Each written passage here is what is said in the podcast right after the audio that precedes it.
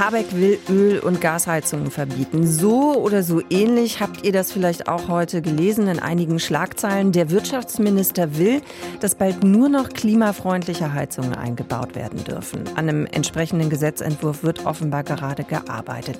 Was ist da genau geplant? Das gucken wir uns jetzt an. Deutschlandfunk Nova. Kurz und heute. Mit Sonja Meschkat.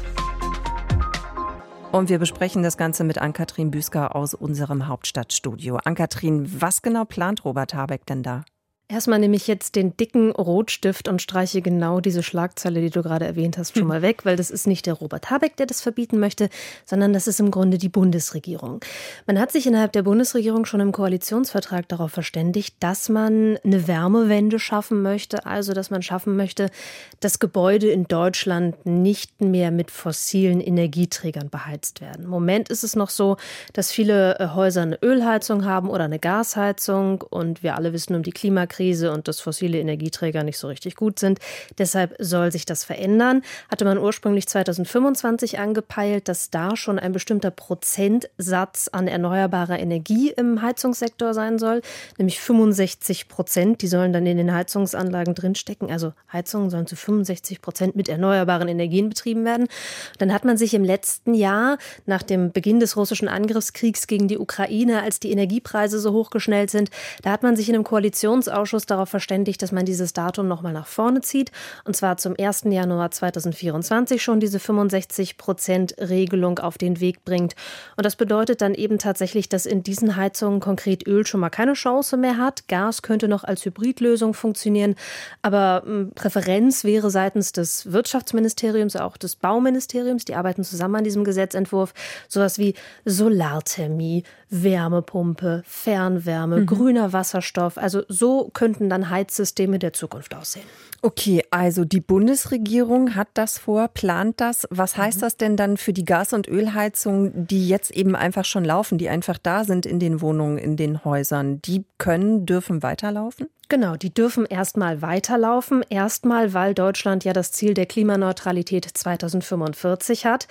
Und das ist dann gewissermaßen auch das Enddatum für diese Heizsysteme, für die fossilbetriebenen Heizsysteme, weil dieser Gesetzentwurf, der da jetzt vorliegt, in Klammern, das ist ein sogenannter Referentenentwurf. Das heißt, der ist auch noch nicht mit den anderen Ministerien abgestimmt. Also keine Einigung in der Bundesregierung über diesen Gesetzentwurf. Der kommt tatsächlich nur aus diesen zwei Ministerien, Klammer zu.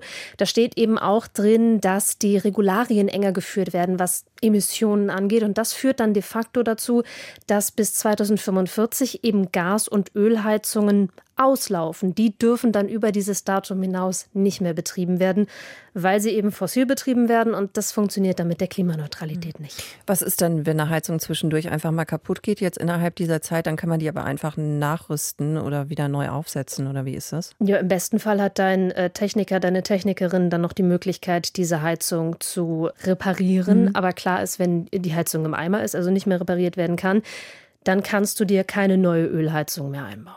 Okay.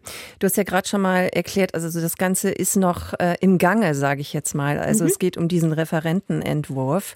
Kann man denn überhaupt schon abschätzen, wie sicher das dann ist, was da drin steht? Also was davon überhaupt kommen wird? Ich meine, es gibt Koalitionspartner, die werden wahrscheinlich auch noch ein bisschen mitreden wollen. In der Tat. Und wir erleben ja im Moment, dass durchaus in der Ampelkoalition über sehr viele Projekte sehr intensiv gestritten wird.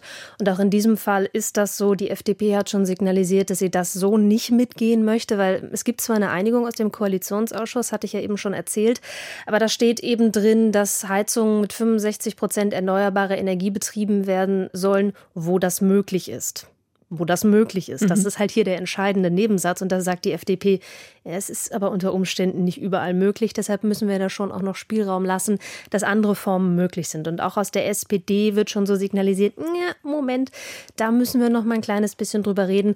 Und tatsächlich ist Erfahrungswert jetzt auch des letzten Jahres in der Regierungsarbeit der Krisenzeit, dass aus dem Wirtschaftsministerium oft ambitionierte Gesetzvorschläge kommen, die dann aber in der Regierungsarbeit nochmal ähm, abgeschliffen werden. Also zum einen in der Einigung zwischen den unterschiedlichen Ministerien, aber dann natürlich auch nochmal im parlamentarischen Verfahren.